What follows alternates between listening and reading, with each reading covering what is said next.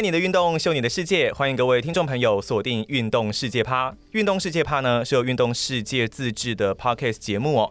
在每一集的节目中，我们都会用最丰富的体育话题来陪伴大家。我是节目主持人君代。经过了上一季八集的节目呢，非常谢谢听众朋友们的指教还有鼓励哦。从这一集开始，将展开我们第二季的节目。不过呢，以近期的体坛来说，哎，因为受到武汉肺炎疫情影响嘛，所以世界各国体育赛事几乎是全盘受到波及啊，停赛的停赛，取消的取消。现在呢，大家比较关心的可能已经不是各大赛事的战力分析，而是比赛到底何时会恢复进行了。那么，对于最近体坛这样子的一个话题呢，我们也特别邀请到国立体育大学的教授，那也曾担任 Fox 体育台 MLB 球评的陈子轩老师，与我们来一起聊一聊。欢迎子轩老师。大家好，各位听众，大家好。好，那很荣幸哦，能请到子轩老师来到我们这一集的节目中。当然，子轩老师对于体坛的了解是非常的深入啊。现今武汉肺炎的疫情其实越来越严重，各大的职业运动联赛纷纷受到影响。我认为现在应该没有什么没受到影响的比赛了。那包括 NBA 无限期停赛，MLB 延后开幕嘛。那中华职棒、日本职棒、韩国职棒其实。都有受到影响，甚至连现在像很严重的欧洲足球联赛也都是延赛停赛的一个情况。那当然，这些的延后似乎也都是在争取疫情缓解的一个权宜之计嘛。假设因为疫情，我们不能预料它到底会何时结束，那各界到底该如何要面对这场疫情的风暴呢？觉得麻烦的就是我们都不知道什么时候会结束，对，没有办法预料，所以连时钟也没办法告诉你，不管你逆时钟、顺时钟，我们大概都没有办法得到答案了。所以现在大家都是以拖待变。嗯哼，那由此一说，病毒可能在天气渐热之后会减低它的威力，所以大家都在等，到底我们是不是有可能五六月至少在运动世界里面就可以回归正常？是。很多人会这样子去预料嘛，对不对？嗯，是期待吧，倒不敢说是预料，而是心里真的觉得。没有球赛日子真的够了。对，因为现在其实原本都已经期待说现在已经要开季了，但是却没有办法欣赏到精彩的球赛。好，那我们假设接下来如果疫情真的是持续的来发展下去，很多人会想一些不一样的配套措施，比方说 NBA 是不是就要直接就给他季后赛打下去，或是总冠军赛打下去，或者是我们一些准备开打的棒球赛季有没有可能会变成？缩水球技呢，有没有那种防疫跟赛事举行兼顾的方法？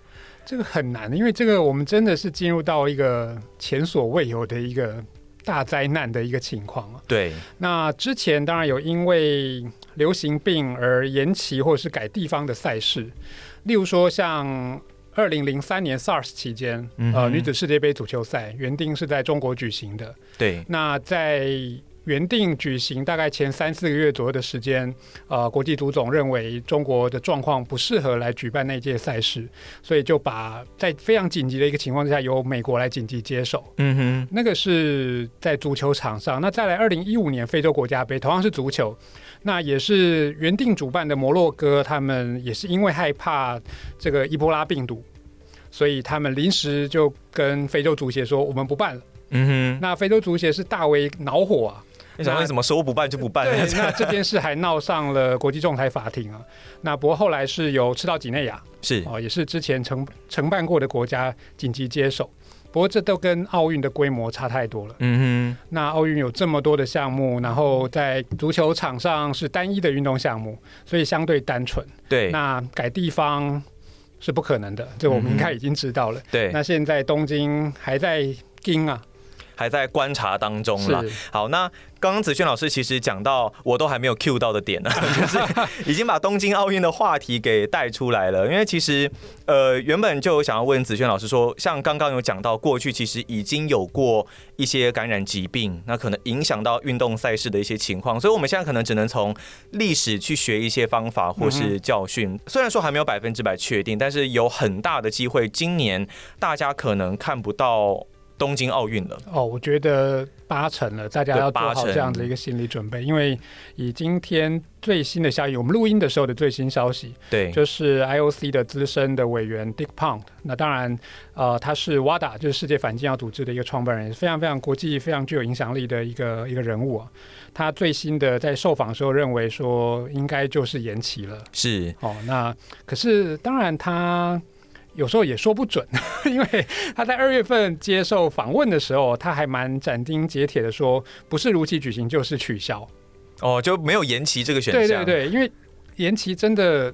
牵扯到太多太复杂的事情。那以这半年来说，因为各个运动赛事其实最终的奥运资格赛大概都在这个时间点，所以其实，在上个礼拜 IOC 发布的一个公报说，在上个礼拜的时间，只有百分之五十七的参赛选手是得到确认的，也就是还有四成的选手是要去争取最后的门票的，资格都还没确认呢。对啊，那现在全世界显然这些资格赛也都取消了。那所以 IOC 允许各个国际单项协会有一些比较弹性的措施。嗯哼，对。那可是这一切，如果是在运动员都成为可能的代言者，或是已经生病的情况，那就完全不一样了。那我们先不论奥运举办与否好了，如果我们来探讨一下奥运举办的它背后的制度还有相关的背景的话，其实。我们都知道，在这一次奥运到底要不要办的过程当中，国际奥会跟东京奥组委他们的想法好像有一些些的不太一样。嗯、那大家会觉得说，国际奥会非到必要时刻，他们不会轻言的可能做一些延期或是取消的一些动作。嗯、想问一下子轩老师，他们做这些判断的准则大概是有哪一些呢？商业利益当然是非常大的一个考量，可是现在随着呃各国的不管是各国的奥运奥委会，或者是各单项协会，甚至一些明星运动员都跳出来说，你不可以再想着赚钱了。尽管赚钱对他们来说是一件太重要的事情，可是与此同时，运动员才是你最珍贵的资产。所以尽管取消那个损失是。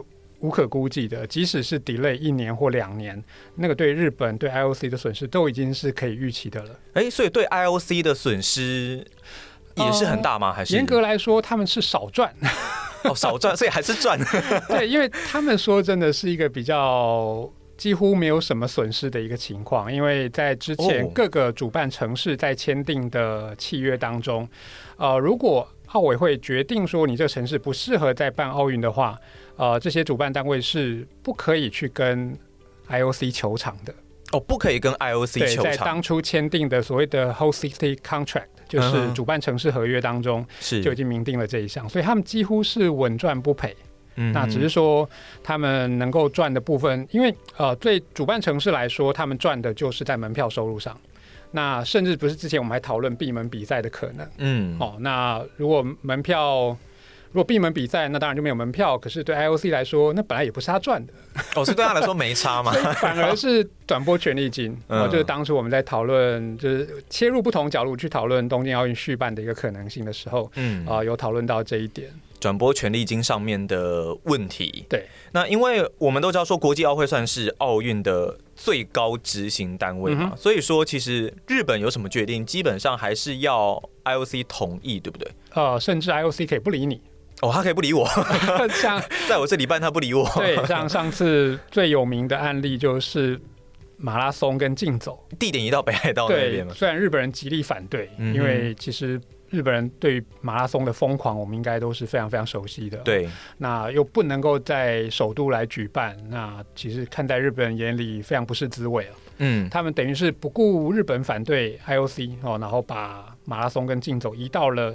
八月可能七八月比较凉爽的札幌去比哦，所以他们是因为气候考量，所以才移到那一个地方。对，哦，好了，那他们也是有他们自己的考量的准则啦。对，当然说，呃，刚刚有讲到损失方面的问题。好，IOC 我们现在大概可以归纳出他们就是小赚哦，不太会赔。嗯。但是日本这一方面的损失应该就蛮重的，对不对？哦，那个基重大基础建设那些是没得赔的。没没得赔，对，没有保险或你就算有保险，那也是在门票收入方面。哦，门票收入方面的保险，那不会是在例如说我盖了新的场馆，或者是我做了其他什么样的重大交通建设等等，这东西是不可能保险公司会 cover 的。呃，现在有一个大概的数字嘛，就比方说日本现在大概已经可能花了多少钱？我觉得应该破百亿了，对不对？哦，破百亿美金，破百亿美金，是数兆数兆日元。那通常以历届奥运的这种在估算，官方数字都是最低消费了，通常不会最低消费，通常真的不会只有这么低。是，所以说那。假设说他们真的有保险，那保险它有没有一个上限，或者是它能够理赔的？像刚刚说的，可能理赔的标准是只有呃基础建设是不理赔的，那可能只有门票的门票收入方面，那有大概的一个数字或是相关的金额吗？呃，根据我看到的，就是全球保险业的一个预估，最多东京奥运他们所投保的大概就只能够 cover 到就是门票收入大概两成到三成而已。两成到三成，那还是门票收入一个。那我就是刚刚提过那个场馆那个部分，那那就、嗯、完全没有。对，而且就算是 delay 的话，嗯、那场馆，例如说魏延无盖的那个新的呃奥运主场馆，反正晾在那里，那就是折旧啊。那这东西当然都不是在保险公司所会涵盖的一个范围。像是刚刚所说的这个。转播权利金方面，其实这个部分算是在奥运举办的过程中非常重要的一个考量点。对，以历年的状况来说，在奥运的转播权利金大概会到什么样子的规模，或者说它的收入大概会占几成？奥运转播权利金在历届的 IOC 的总收入可以占到七成。哦，所以说几乎就是绝大部分了嘛。那因为你要扣掉，就是因为门票是主属于主办城市的。那所以以 IOC 本身来说，它的电视转播权利占它一届奥运当中大概七成左右的收入。嗯，对，所以这当然是非常可观的。对，那所以大家才会想说，会不会 IOC 为了要赚这个转播权利金，要保住，然后才有闭门比赛这样的想法？不过后来他们自己推翻了，因为那样子就真的太铜臭味了，不会有如期举办但闭馆的那种状况。哦，OK OK，就是不闭门打这样子的一个情况。好，那。呃，现在因为大家都知道，说现在最新消息是我们有非常非常大的机会，东京奥运是要延期的一个状况嘛。嗯、那以延期这样子的措施来讲，有没有要特别注意哪一方面的事情？不管可能是从转播方面、从赛程方面、从选手的住宿方面，其实我们虽然说它不像取消那么严重，但它造成的影响还是很大，对不对？非常大。那如就算我们现在来估，如果延一年的话。好，那现在南美国家杯跟欧洲国家杯刚好也都是延到明年的这个时候了。那如果奥运跟着挪，好像当然不会直接冲突到。可是去年呃明年的这个时间点的话，奥运原本该呃就是如果真正只顺延一年，那其实同时间有世锦赛的游泳跟田径这两个项目。哦、oh，OK，游泳世锦赛跟田径世锦赛都是仅次于奥运规模的大赛事。嗯嗯，而且大家不要忘记还有世大运。哦、对，对，这，所以那世大运，我们那时候二零一七台北，我们大家都很清楚，我们把它呃美颜把它称为是一个小奥运嘛。嗯哼，那真奥运都来了，那小奥运当然就要让边啦。对，哇，那变成说四大运要闪，四大运也要也要换边站的感觉。田径世锦赛、游泳世锦赛。都要跟着挪动，所以真的还有的桥。为什么哦现在还没有办法马上去宣布？而且那选手这部分累积的积分怎么办？嗯哼，那还有足球赛事，因为足球赛事是一五二三，再加三个超龄选手。那我本来今年没有超龄的，我明年变超龄啦。我原本今年选入代表队的，明年就进不去了。所以有太多太多这种规则上的细节、参赛资格的细节，需要再进一步去讨论。OK，资格方面确实是需要再重新审核或是讨论。那像是转播方面，其实都要重新谈，对不对？因为各家电视台他们原本都已经档期都瞧好了。嗯、对。对，那结果哦，台湾电视台也很辛苦的标到，是啊是啊，转播权利，结果现在可能，所以到明年的话，变成都是要重新去做处理。而且我们再来想想哦，那我们最关心的棒球，明年本来有 WBC 耶，哦对，世界棒球经典赛，而且同样如果是三四月，那不就完全撞齐吗？嗯，所以这当然呃，世界棒垒总会跟 IOC 也势必要再巧，那也许六强一会提早到。我们我们现在都是假设，如果真的变二零二一的东京奥运的话，那可能六强一要提早到今年年底。哦，OK，我觉得这这样是相对有可能的，比较可行的啦。然后明年明年可能再有 WBC 这样子，那之后再是奥运。对啊，对，那这是赛程方面，那其实过去其实也有跟呃看过子轩老师的一些作品，然后还有跟大家聊，会知道说，哎，其实这个选手村哦，奥运的选手村也是有档期的哦。他他是不是在奥运结束之后，因为可能会作为出租或是其他的用途？对对对，呃，就像我们四大运之后的选手村一样，然后现在当成合一住宅。是。那。日本当初也是这样盘算的。其实这样子的一个措施，就是奥运期间的选手村之后再贩售成为民宅或是公寓等等这样子。自从巴塞隆纳奥运的时候，其实就有这样的一个处理方式。那因为非常成功，所以之后几乎变成了一个大型赛会在主办的一个模板哦。那因为你不会说盖了房子然后空在那里，或者说你去征招一些现有但是比较旧的场所给这些世界级的选手住，好像又有点寒酸，怪怪怪怪的。对，所以现在已经变。变成是一个通例。嗯、那在日本的状况是说，原本这些都是应该要在九月，就是帕奥结束之后，呃，这个作为选手村的这些公寓就要出手了。嗯哼，那这房地产哦，这些。房地产房房地产商人一定是非常非常会算计的。对，你又让我的选手村如果在那里多摆两年，那又是房子多两年的折旧，又掉价。对啊，那所以这个都有太多太多后续的细节的问题必须要处理，而且呃，原本就算新盖好的一些场馆，有没有可能在原本呃明年的这个时间点，他们已经要开演唱会啦，或是干嘛的？呃，例如工商展览这些活动，可能都已经有了。难道你就是硬把他们踢出去？哦，档期都已经早就排好的情况下，对，也许你可以说一切为奥运，OK，那大家可以共体时间。也许日本人可以这样做，但是你一定是要某种程度的赔偿的。所以这又是给东京奥运筹备委员会又一笔的开销。这些都还是完全预设二零二一年可以顺利举行的状况。但是，因为我们刚刚有讲过，我们无法预料疫情会有什么样的状况。之前其实也有提到过，说，哎。可能有延一年，但是也有人说可能要延两年的一个选项，到二零二二。但是如果到二零二二的话，其实大家又更复杂的情况，是因为当年有冬季奥运啊，那又有世界杯足球赛，没错。那这个奥运的焦点又可能会被模糊，一到两年后，子轩老师怎么看呢？其实以准备程度来说，我觉得两年是真的比较合理。哦，两年比较合理。我觉得因为这个。规模真的牵扯的太广。那刚刚前面提到场馆这些问题、资格赛认定这些问题，你整个呃，因为一个奥运的改期，你后面要改的东西太多太多了。嗯哼。那所以我觉得两年反而是比较充分可以去准备的。虽然我觉得 IOC 如果真的延期，可能最终会是一年，因为大家想要赶快把它办掉。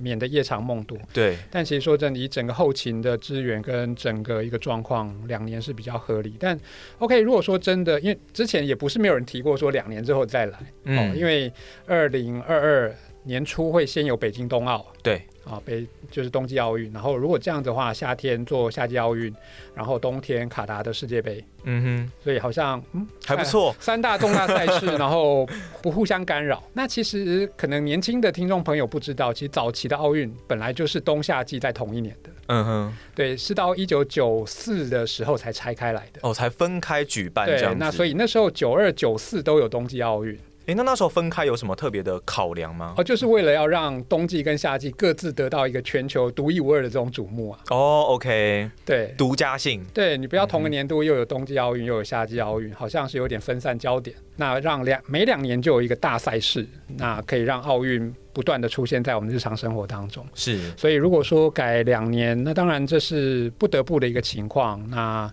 可是以日本跟中国的一个关系，我相信北京应该也很不希望跟日本要去共享那个同一年视光 目光焦点哦。对啊，所以这真的还有很多的政治经济的因素需要考量在内。对，所以说其实像现在延一年，当然在我们录音的这一个时候是没有百分之百完全确定，嗯，但这是各界目前比较大的一个呼声哦。但子轩老师刚刚认为说，哎，可能延两年会有比较。充足的一个筹备，但是其实，在奥运举办的一个过程当中，所以子轩老师认为说，他跟世界杯足球赛基本上，他话题因为是不会互打的一个情况。哦，因为刚好很特别的是，二零二二为了配合卡达的气候，对，所以在你不能在四十几度的时候踢足球嘛，那会那会出事啊，嗯，真的会出人命。所以刚好那一年的世界杯是在冬季，嗯哼，对，所以刚好不会有互相卡在一起的那个问题。以现在奥运势必要延后的一个情况之下，其实当然这些主办单位还有国家可能损失会很惨重，没错。但我们热爱运动的人应该都会知道，说选手的损失 应该是最大最大的。那我们好，不管是国际上世界级选手还是台湾的选手，好了，运动员年龄是有一个黄金期的。那有可能你奥运。大概就两次，最多三次左右，嗯，然后来拼你的这个黄金年龄。这次这样的影响也非常大，对不对？以台湾来说，我们现在状况正好的，像戴资颖，对，啊、呃，像郭婞淳，呃，周天成啊，呃、李志凯这些，对，这些都是我们可以真的是有夺牌希望的选手。嗯，那。不要说一年啊，这几个月球员的备战状况都会差很多了。对，那如如果说按照我刚刚提到另外一个备案是延两年的话，当然对他们来说更不公平。嗯，那国际的一般选手当然都是如此。那在台湾更复杂的是，因为我们的运动员的未来都很多是绑在国际赛的成绩上的。哦，对，尤其是没有职业联赛的运动。哦，对，所谓的纯奥运项目的这些，对。呃，他们最顶级的机会当然就是在奥运，然后不管是国光奖金，或者是后来的，不管是国家教练，甚至是教职等等，这些都是依附在他们国际赛的成绩。那如果今年没有了，明年是不是能够，明后年是不是能够维持巅峰的状态，真的很难说。嗯，而且选手的调整，其实身体是每一天、对，每一分每一秒都在变化的。我们都知道运动训练是有一个周期性的.所以你就算只是延一年好了，他们今年可能已经拉到竞赛期，然后已经要到备战的一个程度了。嗯、现在他又要再荡下去，然后又要再重新练起来，挑战确实是非常大。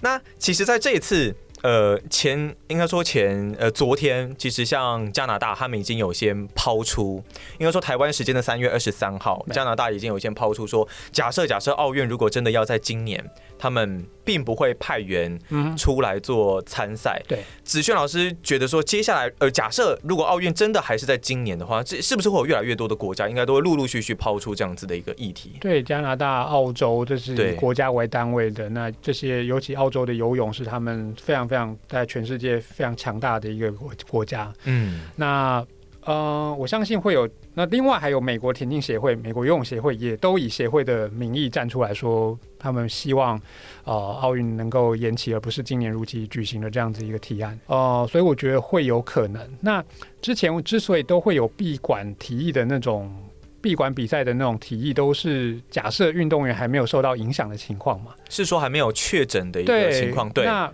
但这一切在 Rudy Gobert 中了之后，嗯、情况完全不一样了。对，NBA 之所以目前为止是无限期停赛，也都是 Rudy Gobert 是最后一根稻草嘛。对，因为从他那时候开始 不要也讲的都好像是他的错一样。就是、但我说他是最后一根稻草，他他不是所有的稻草堆。对对对对对，只是说呃，因为运动员他们的权益，我们真的必须要放在最优先的。嗯，那你说现在的状况，意大利他们还派得出奥运代表？应该派不出来，派不出来也不一定敢。收的这样的对，而且你主办国如果日本真的如期的话，那他们的隔离的问题，那这这就是另外一番后勤的资源上面更大的一个状麻烦了。对，尤其是比方说，如果你选手来到日本，哇，先给你隔离十四天，你你这个要你只能在。而且搞不好还不能去选手村啊，还要去隔离隔离旅馆之类的这种。对，这又很麻烦，你可能又是更多的开销这样子。那这次当然武汉肺炎的疫情哦，大家都知道波及相当的大，对于体坛来说绝对是非常大的一个危机。在这样子可能各个赛事，不管是东京奥运还是职业联赛，可能都会延的一个情况之下。子轩老师有没有认为会不会有哪些的后遗症？嗯哼，对，或者是之后可能要想办法再去解决的问题？呃，延的话怎么延法？赛制的公平性，例如说现在欧冠打到一半，嗯，那今天欧洲足协宣布说现在是无限期的延赛，因为不可能是在原定的五月下旬在伊斯坦堡进行欧冠的决赛。那还有 NBA、NHL 这些打到场次不等的情况，对对，每队出赛数是不一定是一样的。那你说 OK，我直接就以目前的成绩去打季后赛吗？好像也不对啊。那因为搞不好有些球队胜场数还很接近呢、啊。哎，所以这真的是人类运动文明史上几乎是前所未有。但真的唯一有一次你要去相提并论，应该是在一九一九年。嗯哼，啊、呃，那当时的史坦利杯最后决赛的时候是取消了，因为西班牙流感的关系。对，那那一年冠军就重缺。我觉得西班牙流感是一九一八那时候爆发出来的嘛，所以有那样子的一个状况。那我们现在会不会面临到很多赛事是？冠军从缺呢，尤其关心英超的球迷，利物浦呢，好不容易 要创纪录了，对，都已经觉得哎，终于要突破英英超零冠的魔咒，魔咒，没有想到 却遇到肺炎的疫情波及，尤其他积分领先那么多哦，对，对啊，这当然就是比较难以抉择的一个情况了。对，尤其是如果你说真的从缺，或是可能取消一些决赛这样子啊，当然在。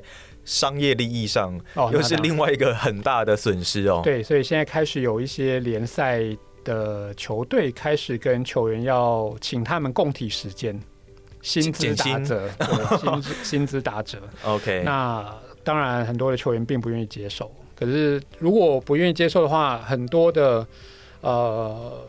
运动联赛甚至球队可能就会因此遭受到关门了，甚至没办法经营下去的一个状况。嗯，对啊，这个当然详细都必须要有球员工会啦，或者是跟这些再去进一步的精算，到底彼此之间的损失是多少。对啊，所以当大家都碰到这种不愿意碰到的状况，那这 劳资之间的立场的这种争议啊，跟纠纷，可能又会有出现过从来没有碰到的状况。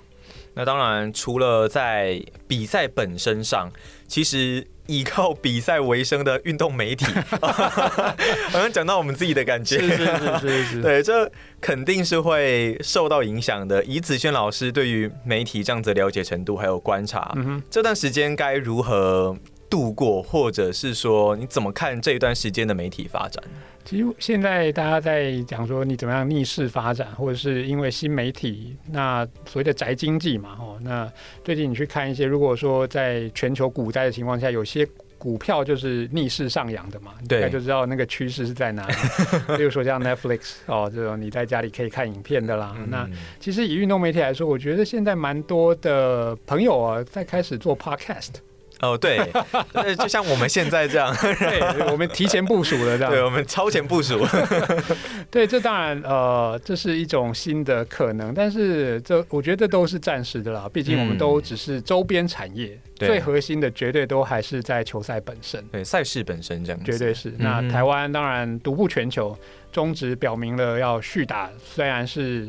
每场比赛好像是最多一百五十名的计票观众可以进场，对，还要再跟卫福部他们做一些讨论，这样哦。那如果可以，那会变成全世界棒球迷都很羡慕的一个地方。嗯哼，对。但是关门或是有限度观众这件事情，也会让我蛮挣扎，因为像 UBA 跟 HBL 在台湾我们都都打完了，呃，当然比赛都非常非常好看啊，这看到。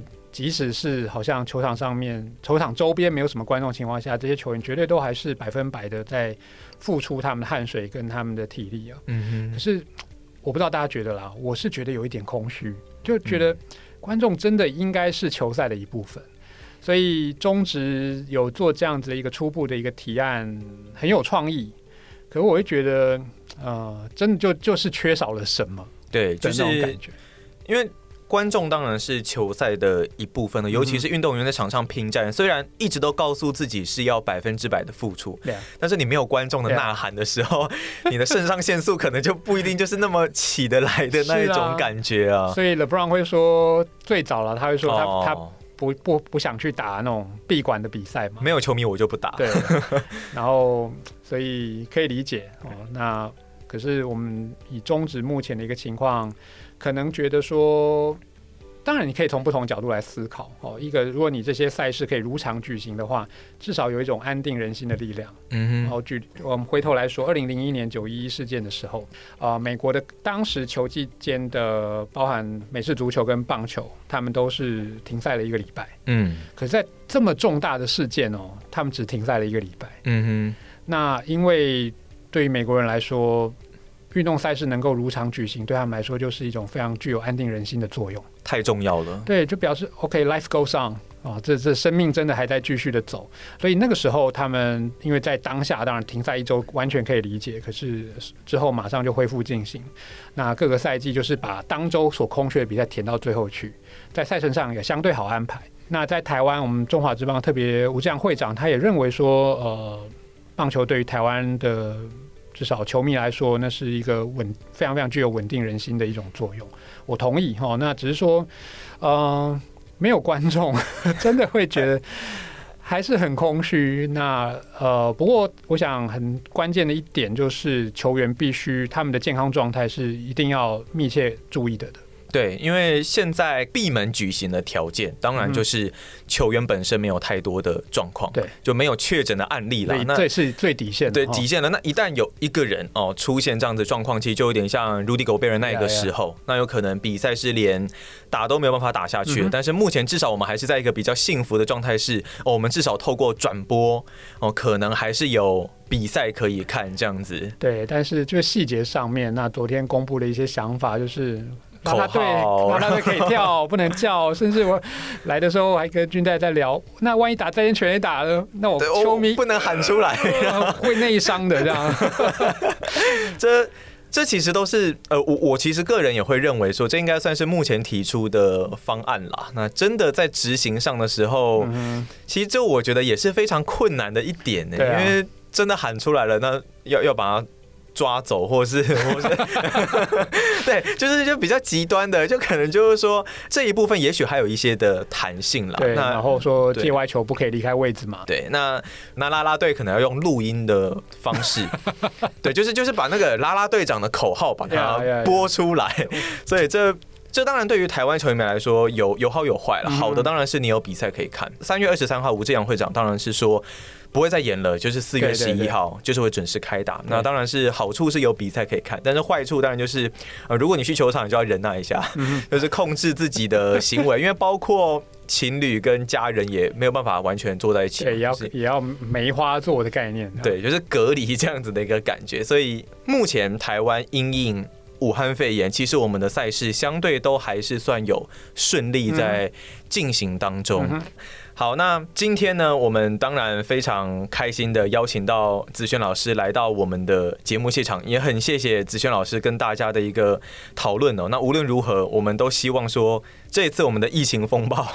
能够赶快的去度过了，让大家以健康的身体来欣赏精彩的运动赛事哦。嗯、好，那运动世界趴呢，是运动世界自制的一档以运动时事话题为主的 Podcast 节目哦。目前我们这一集就是我们第二季节目的第一集。那如果你对于运动世界趴呢有任何的建议，那或者是想听到我们做什么样子的一个主题呢？其实你都可以在节目的下方留言告诉我们，或是也可以私讯运动世界的粉丝团。那我们这一节节目就到这边告一个段落，谢谢子轩老师，谢谢，拜拜。那我们下期节目再见喽，拜拜。